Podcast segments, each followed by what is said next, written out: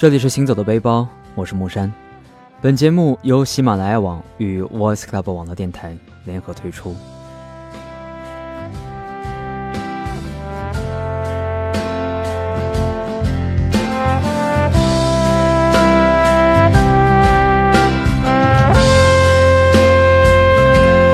北京的冬天，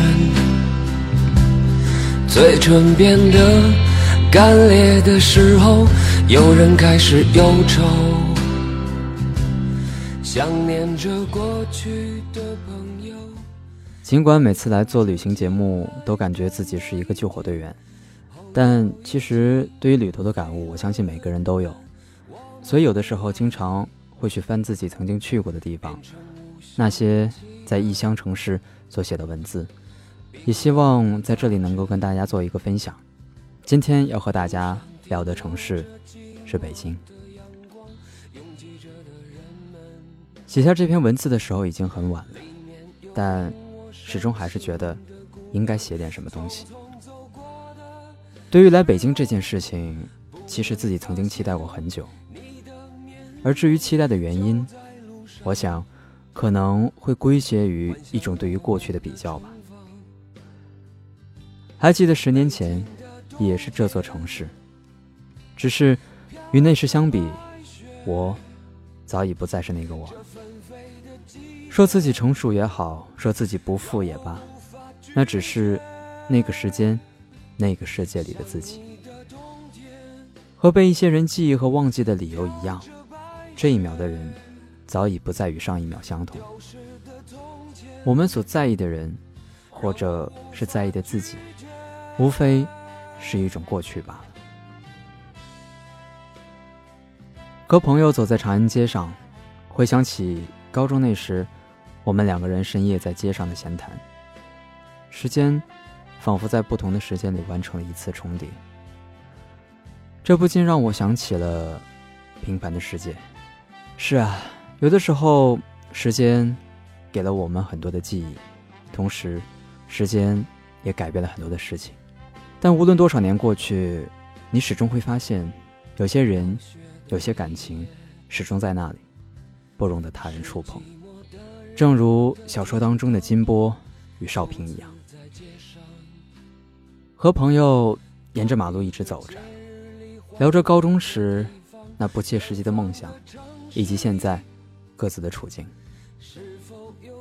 同样是自己的空想，同样是自己的漫无边际，同样是这样的街道。长安街两侧的楼很矮，配合宽阔的长安街，给人一种说不出来的威严。可这种威严源于何处？是一种这座城市对于历史的积淀，还是因为那红底白字的清醒标语？再或者，可能这两者都有吧。记忆当中自己曾经摸过的那扇门，现如今已经是紧锁门外的远观。曾伫立眺望的地方，如今也已是某种东西的象征。就像十几年里一些东西的消失一样，某些东西也一点点的滋长着。走回酒店的路上，已经没有太多的车流。对于下错站这件事，是一种对于城市陌生的体现。和上海不同，这里的夜缺少了一些繁华，倒是多了几分的清静，但只是清静而已。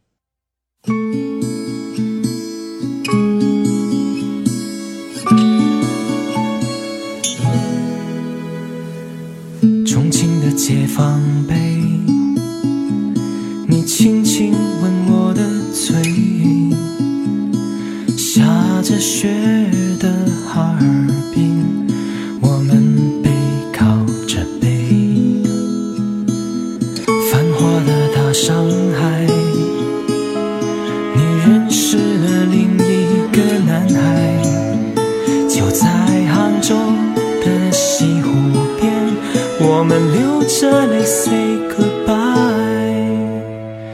走在没有你的夜里，好大的北京。其实城市与城市之间到底有多大差别呢？我着实说不了多少华丽的辞藻，更多的是在于一种内心的感受。可又一想，如果只有凭感觉才能区分这样的不同，那便意味着，感受这种东西，在现代社会里已经不再如曾经那么值得关注了。霓虹灯这东西，晃花了眼睛，似乎在有时候也大同了城市。从上海来北京的路上，闭着眼睛，胡思乱想着一些事情。突然间想到了河，于是慌忙找出笔，在手心写下“河流”两个字，以至于我并没有忘记要写一个关于他的故事。之所以想到河，是因为想到了人，但这似乎和北京这座城市并没有什么联系。但仔细想想，又并非是那么的无从谈起。其实，河的存在并不取决于河流中的水，而是承载河流的土地。无论河是宽还是深，都被曾经的土地深深的影响着。如果河太浅，或许一次干涸便足以致命，然后未来的流淌会不经意间流过另一片土地。而如果河水够深，或许一次暴雨便会成为它劈山立石的动力。而决定这一切的，看似是河本身，但其实是承载河流的土地。和某些东西出奇的相似，或许是因为来到北京的缘故，才会想到这些杂七杂八的东西吧。读到这里，估计。你或许明白我想说的是什么，当然，如果听不懂，我也不便解释的那么多。毕竟，有时候我觉得我是存在于过去的一种影射吧。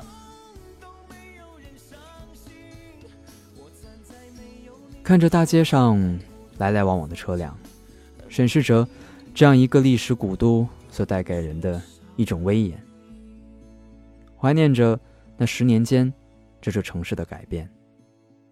轻轻的道一句：“北京，晚安。”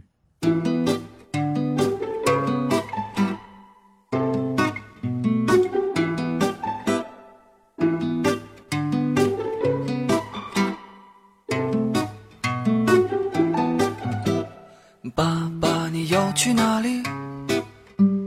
外面你已不再熟悉，胡同早已变了模样。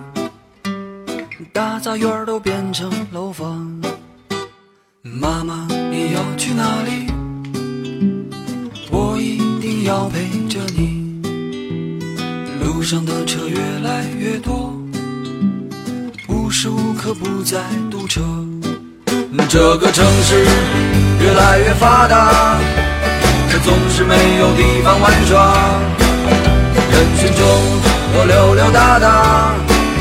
谁能给我一个回答？在你见过搬家的蚂蚁，它们曾经生生不息；大门前柳树上的天牛，消失在上个世纪。后院的胖子去了哪里？长大后再没了消息。